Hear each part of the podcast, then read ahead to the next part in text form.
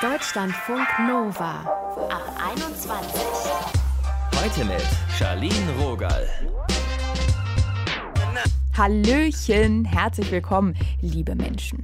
So langsam geht das Leben ja wieder los. Vielleicht seid ihr schon mittendrin oder ihr tastet euch Stückchen für Stückchen ein bisschen vor. Aber eins ist klar, ihr lernt bestimmt bald wieder neue Menschen kennen. Wie wir dann vom Smalltalk in den Deep Talk sliden, darüber sprechen wir heute. Mit einem Paar, das total auf Deep Talk steht und das natürlich in den Tagesablauf einbaut, ohne viel Mühe. Und einer Kommunikationsexpertin, die uns zum aktiven Zuhören berät und Tipps gibt. Laura Herz ist Content Creatorin und tiefsinnige Gespräche haben sie total angetan. Warum, wollte ich wissen. Ich finde es immer total spannend, etwas Persönliches von der Person zu erfahren, woran man dann vielleicht bei der nächsten Konversation auch anknüpfen kann. Weil wenn man über das Wetter spricht, ähm, ja, da hat man im nächsten Moment dann vielleicht keine Anknüpfung mehr. Aber ähm, wenn man sich über ja, tiefergreifende Themen unterhält und irgendwie was von den Personen lernt, dann finde ich das immer wahnsinnig inspirierend. Nimm mich doch mal gern mit, wenn du jemanden neu kennenlernst. Wie läuft denn so eine Unterhaltung ab? Also klar, vor Deep Talk kommt äh, leider immer der Small Talk. Oder ich würde jetzt nicht äh, beginnen und ähm, da mit einer Deep Talk-Frage starten. das wäre schon hardcore, ja. Genau, ich glaube, da würden viele dann ablocken. Von daher auf jeden Fall kommt immer erst ähm, Small Talk, sich ein bisschen übers Wetter unterhalten oder wie man zum Beispiel zu dem Event gefunden hat, ob man den Weg gut gefunden hat. Und irgendwann, wenn man dann merkt, man hat sich so ein bisschen warm gesprochen, dann kann man ja vielleicht so eine tiefgründigere Frage stellen und dann direkt schon in den Deep Talk einsteigen. Und hast du Fragen, die du dann besonders gerne hast oder wo du weißt, die funktionieren ganz gut, um die Person zu knacken? Also das ist immer so ein bisschen situationsabhängig. Ich finde Fragen total spannend, wie was ist deine Leidenschaft oder was treibt dich an oder wovon träumst du schon immer und hast dich aber bisher noch nicht getraut, es in die Realität umzusetzen. Das sind jetzt so ein paar Fragen, die mir jetzt gerade in den Kopf kommen, aber es ist natürlich immer abhängig davon, wer dir da gegenüber steht und äh, muss immer so ein bisschen situationsabhängig geguckt werden, welche Frage da jetzt vielleicht passt. Wie leitest du denn dann so eine Frage ein? Weil ich habe mir gerade überlegt, wenn du so sagst, wovon hast du schon immer geträumt? Glaube ich, war ich im ersten Moment so, oh, hoppala, äh, das ist jetzt aber was anderes. Wie hast du den Weg hierher gefunden? Total. Also da versuche ich immer vielleicht auch so ein bisschen Persönliches von mir zu erzählen, weil diese Selbstoffenbarung zeigt ja auch, okay, man ist bereit, was von sich zu erzählen und dann ist der andere vielleicht auch eher bereit, von sich irgendwas preiszugeben. Dementsprechend wäre das zum Beispiel eine Möglichkeit, ähm, so in diesen Deep Talk einzusteigen. Ich gucke da wirklich immer ganz spontan. Vielleicht ergibt sich ja auch schon während des Smalltalks auch was. Also Smalltalk kann ja auch zum Beispiel jetzt über die aktuelle Politik sein und vielleicht findet man da ja auch schon etwas, wo man merkt, ah, das könnte interessant sein und da stelle ich jetzt mal meine äh, Deep Talk-Frage zum Einstieg.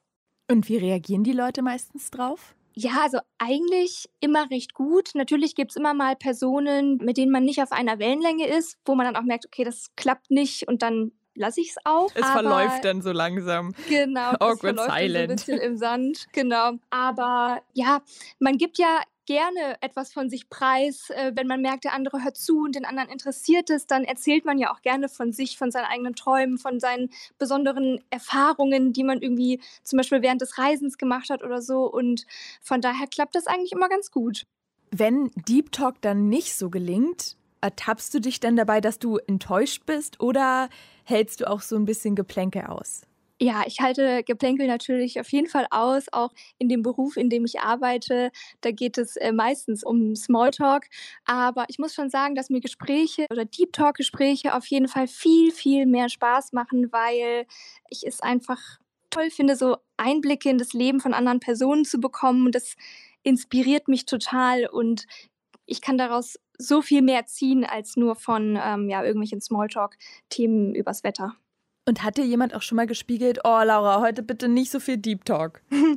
nee, tatsächlich nicht. Also ich finde das immer wahnsinnig spannend, äh, wie die Personen da auch drauf einsteigen und auch, ja, ich habe auch manchmal das Gefühl, auch froh sind darüber, dass mal jemand mal über was anderes sprechen möchte und nicht nur über, ja, so Oberflächliches. Du hast ja auch gesagt, du erzählst dann viel von dir. Hattest du schon mal eine Situation, wo du danach gedacht hast, oh, jetzt habe ich vielleicht doch ein bisschen zu viel preisgegeben? Ja, hatte ich auf jeden Fall. Also ich kann mich jetzt nicht mehr genau daran erinnern, was es war, was für eine Geschichte ich erzählt habe, aber ich erinnere mich auf jeden Fall noch, dass sie mir im Endeffekt dann zu privat gewesen ist und ich weiß, dass die Person das zwar nicht weitererzählt hat, aber ein paar Tage danach habe ich noch drüber nachgedacht und hatte irgendwie ein schlechtes Gewissen, weil ich so dachte, ah, da habe ich zu viel von mir preisgegeben. Es war mir eine Lehre und ich achte jetzt darauf, dass ich nur ausgewählte Geschichten erzähle, weil es ja im Zweifel immer noch eine Person ist, die mir eigentlich fremd ist. Danke, Laura, dass du hier mit uns gequatscht hast und dich offenbart hast. Sehr, sehr gerne. Tschüss. Tschüss. Deutschlandfunk Nova beim Deep Talk. Da geht es ja nicht nur darum, was mein Gegenüber mir erzählt, also wie tiefgründig oder persönlich das ist, sondern es hat auch viel damit zu tun mit mir als zuhörende Person. Eine tiefe Verbindung mit meinem Gegenüber, die entsteht vor allem dann, wenn ich auch gut zuhöre und wenn ich der anderen Person die Möglichkeit gebe, Intimes zu erzählen. Das nennt man dann aktives Zuhören, sagt die Kommunikationscoachin Anne Günzel. Eine sehr gute Freundin sagt immer, Zuhören ist nicht abwarten, bis die andere Person zu Ende gesprochen hat. Und dieser Satz, der wirkt so sehr nach, denn beim aktiven Zuhören geht es darum, sich erstmal dazu zu entscheiden, der anderen Person den Raum zu lassen. Der anderen Person den Raum zu lassen heißt also, mich offen und entschlossen auf die andere Person einzulassen und nicht gleich dem ersten Impuls nachzugeben, der mir im Kopf sagt, ach, du hattest einen schlechten Tag, euch auch und mein Chef und dein Chef, sondern wirklich zu verstehen, worüber redet denn die andere Person. Und das passiert ja so häufig, ne? Jemand erzählt eine Geschichte und dann fällt einem selber was ein und dann sagt man, ja, ja, oh krass, mir ist was ähnliches passiert. Oder, nein, Nee, bei mir war das ganz anders. Und schon, schwupps, ist die Aufmerksamkeit weg von der Person, die vielleicht gerade was Intimes erzählen wollte, und dann liegt sie wieder richtig bei uns. Und wenn das immer so hin und her geht, dann ist es wirklich schwer, eine diepe Connection zu bilden. Das sagt Anne Günzel. Es erfordert viel Training, weil es Impulse sind und wir dazu neigen, den anderen Personen Ratschläge geben zu wollen. Und weil wir auch dazu neigen, uns der anderen Person nachfühlen zu wollen, indem wir sagen, oh, mir geht es genauso wie dir, ich kann dich verstehen. Das ist aber eine Suggestion, denn du kannst die Person doch gar nicht verstehen, wenn du noch gar nicht weißt, was eigentlich ihr Thema ist. Das klingt schon ganz schön schlau, ne? Statt Ratschläge also erstmal versuchen, wirklich zu verstehen, was die andere Person bewegt. Und das kann man üben. Ein Training, das sie empfiehlt, ist, sich wirklich mal fünf oder zehn Minuten dazu zu bringen oder zu zwingen, je nachdem welcher Typ man so ist, zuzuhören. Mit einem mhm. Ah, warum? Mhm. Und dann, ihr versteht, was ich meine. Und eben nicht nur mit einer Antwort aus dem eigenen Leben. Und nächste Stufe ist, setz dich mit einer Person zusammen, deren Meinung du nicht teilst. Sei es die politische, Corona-Thema, nimm auch ein emotionales Thema. Und dann ist der Tipp, versuch die Person zu verstehen und zwar nicht nur auf der Inhaltsebene, sondern auf der Emotionsebene. Was bewegt die Person? Und du möchtest gerne nachfühlen können, warum die Person so eine Meinung vertritt. Denn ganz häufig steckt hinter der Meinung etwas ganz anderes. Und das ist die Neugierde. Das ist die Neugierde und die Offenheit, mit der du an die andere Person rantreten möchtest. Und das klingt ja dann wirklich schon nach Deep Talk. Was aktives Zuhören ist und wie man es lernen kann, falls man es nicht eh schon tut. Anne Günzel hat uns hier ein paar Tipps gegeben. Deutschlandfunk Nova. Am Anfang von einer Beziehung. Da will man ja eigentlich alles über die Person wissen. Man stellt besonders aufmerksam Fragen und quetscht einen aus, so bis tief in die Nacht kann es manchmal gehen, dass man sich das Herz ausschüttet. Aber wie schafft man es, dass es dann auch so bleibt? Wie Deep Talk als Paar funktioniert, darüber habe ich gesprochen mit Rebecca und Rico. Hallo ihr zwei. Hallo. Hi. Deep Talk als Paar, was heißt denn das für euch? Wir machen das, glaube ich, super intuitiv, ohne dass wir da groß drüber nachdenken. Das ist bei uns einfach so im Alltag integriert jedes Mal. Zum Beispiel, wenn wir im Auto sitzen oder so, dass wir einfach über alles Mögliche quatschen. Ja, also Deep Talk für uns als Paar bedeutet, glaube ich, einfach am anderen weiterhin tiefgründiges Interesse zu zeigen. Also auch tatsächlich zu fragen, wie geht es ihm und nicht nur irgendwie oberflächlichen Smalltalk zu führen oder einem guten Morgen zu wünschen, sondern halt tatsächlich auch mal zu fragen, ob sich irgendwelche Ansichten geändert haben, die man bereits im Leben hatte, wo man sich kennengelernt hat. Zuhören ganz viel. Ich höre raus, Deep Talk ist euch also wichtig. Auf jeden Fall, ja. Das würde ich sagen, auf jeden Fall mit das Wichtigste, um die Beziehung am Laufen zu halten. Oder wir sind einfach zwei Quasselstrippen. Das kann auch sein. Fällt euch das schwieriger, Deep Talk mit anderen Menschen zu haben? Ich glaube, das ist personenabhängig und vor allem auch, wie lange man die Person kennt. Also ich finde es manchmal ein bisschen schwierig, wenn ich im ersten Gespräch mit der Person bin, auf so eine tiefere Ebene zu kommen und Mhm. raus aus diesem Smalltalk-Level.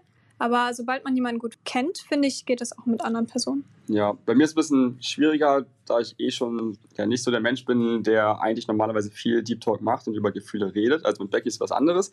Aber ich bin mit Freunden eher nicht so der Mensch, der über Probleme redet oder auch über persönliche Probleme.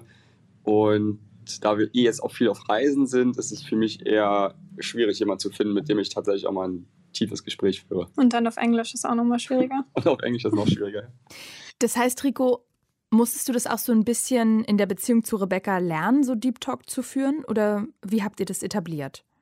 Hm, seltsamerweise irgendwie gar nicht. Irgendwie zu Rebecca habe ich mich so direkt verbunden gefühlt und ähm, die Gespräche kamen eigentlich immer von alleine. Wir waren aber auch abhängig von Gesprächen, weil man muss auch sagen, die ersten zwei Jahre unserer Beziehung waren wir in einer Fernbeziehung, Mhm. wo wir nicht viel anderes hatten, außer Skype-Gespräche Außer und reden, ja. Telefonieren des Todes. Telefoniert ihr denn jetzt auch noch viel und tauscht euch da aus oder seid ihr eh die ganze Zeit zusammen? wir sind ja die ganze Zeit Also, zusammen. also seitdem wir nicht mehr in der Fernbeziehung sind, quasi kleben wir 24-7 aufeinander. Wir wohnen auch zusammen und sind auch zusammen ausgewandert, und arbeiten zusammen. arbeiten zusammen, haben, Okay. unsere, haben Also- unsere Firma zusammen. Also wir machen alles eigentlich zusammen. Da, da würde ich euch fast wünschen, dass ihr nicht noch auf Toilette telefoniert. Ich, ich kann es nachvollziehen. Habt ihr denn sonst irgendwie feste Routinen, um euch auszutauschen? Oder kommt es natürlich im Flow? Ich glaube, das kommt sehr natürlich, aber uns ist aufgefallen, dass es auf jeden Fall, wie gesagt, immer wieder im Auto aufgetreten ist, weil wir selten Radio hören Ja. und äh, selten Fernseh gucken. Deswegen auch abends kommen dann immer eher Gesprächsthemen auf und man reflektiert den Tag oder den nächsten Tag, was man sich so vorstellt. Ja, also wir sind große Fans davon, tatsächlich irgendwie den Tag zu genießen und nicht zu voll zu packen mit verschiedenen Terminen. Also wir fühlen uns schon meistens gestresst, obwohl wir es eigentlich gar nicht sein müssten. Verbringen wir halt sehr viel Zeit in Cafés und dort versuchen wir so wenig wie möglich irgendwie am Handy zu sein oder uns irgendwie andersweitig abzulenken und dann Mhm. kommen halt Gespräche zwangsläufig auf, weil man möchte ja auch nicht irgendwie nebeneinander sitzen und sich nur anschweigen. Naja, voll. Teilweise müsst ihr aber auch viel am Handy sein. denn Das gehört zu eurem Job. Passiert es Mhm. euch dann auch manchmal, dass ihr so da sitzt und schweigt, weil man durch den Feed jeweils scrollt und dann vergeht die Zeit? Ja, klar, das passiert natürlich auch. Man möchte ja auch mit seiner Community interagieren und dann ist es auch ganz logisch für uns, dass wir halt auch Zeit natürlich auf Instagram verbringen und das respektiert, glaube ich, auch jeder Genau. von uns. Respektiert schon jeder von uns, aber wir erinnern uns auch gegenseitig immer mal wieder daran, das Handy mal wegzulegen und Ja. Einfach mal spazieren zu gehen. Achso, was eine Routine ist, wir gehen jeden Tag spazieren, weil wir so dieses persönliche Ziel haben, wir wollen mindestens 5000 Schritte am Tag machen und aktuell halten wir eigentlich so 10.000 Schritte im Durchschnitt dieses Jahr, 2021. Okay, Respekt, nicht schlecht. Hey, hey, Und, ähm, und dabei führen wir natürlich sehr viel tiefgründige Gespräche, weil man natürlich dann schon immer längere Strecken läuft. Das ist ja schon so eine halbe Wanderung meistens. Und da tauschen wir uns auf jeden Fall immer ordentlich aus und benutzen relativ wenig das Handy. Ja, stimmt. Also man versucht diese äußere Beschallung schon zu minimieren, soweit es geht. Und seid ihr da relativ gut synchronisiert oder passiert es auch manchmal, dass eine Person zurückmeldet, heute habe ich gar keinen Bock auf Deep Talk, können wir mal einfach, einfach nur so schweigen oder Dulli-Zeug quatschen? Ja, ich glaube, das kommt dann einfach natürlich. Also Ja. wenn ich merke, Rico hört mir gerade gar nicht zu, dann nehme ich es halt auch hin. Aber Ja, bei mir ist manchmal so, wenn ich dann keinen Bock habe, also ich registriere es gar nicht, dass ich keinen Bock habe, aber irgendwie meine Gedanken schweifen dann einfach ab und ich glaube, Becker merkt das dann ganz gut und dann hört sie auch auf, mit mir zu reden. ja, mein Gott, wenn jemand beschäftigt ist gerade und voll in seinem eigenen Film, dann will ich dich da auch nicht rausreißen, weil wer weiß, was du da schon wieder ausheckst. Danke, Rico, dass du uns heute zugehört hast. Danke an euch beide, dass ihr hier euch Zeit genommen habt und mit mir gesprochen habt. Ja, sehr gerne. Tschüss. Ciao. Tschüssi. Deep Talk statt Small Talk. Wie wir tiefgründige Gespräche führen. Das war unser Thema heute. Und auch jetzt wieder einmal erwartet euch eine Quizfrage. Forschende an der Uni Harvard, die haben untersucht, was gute Gespräche ausmacht. Deren Erkenntnis? Besser nicht das Gespräch mit, A. Wie geht's anfangen? B. Mit der Beschreibung des Wetters oder C. Mit einem Witz. Essen ist fertig. Ihr müsst euch entschieden haben. Antwort A ist richtig. Nicht so gerne einfach nur sagen, wie geht's, ist wahrscheinlich auch so ein bisschen, naja, Standard, wenn man mal ehrlich ist. Lieber Nachfragen stellen, mit einer kleinen, nachvollziehbaren Neuigkeit anfangen und mit Mimik und Gestik Aufmerksamkeit zeigen. Dann üben wir mal alle fleißig. Mein Name ist Shadin Rogal. Bis bald.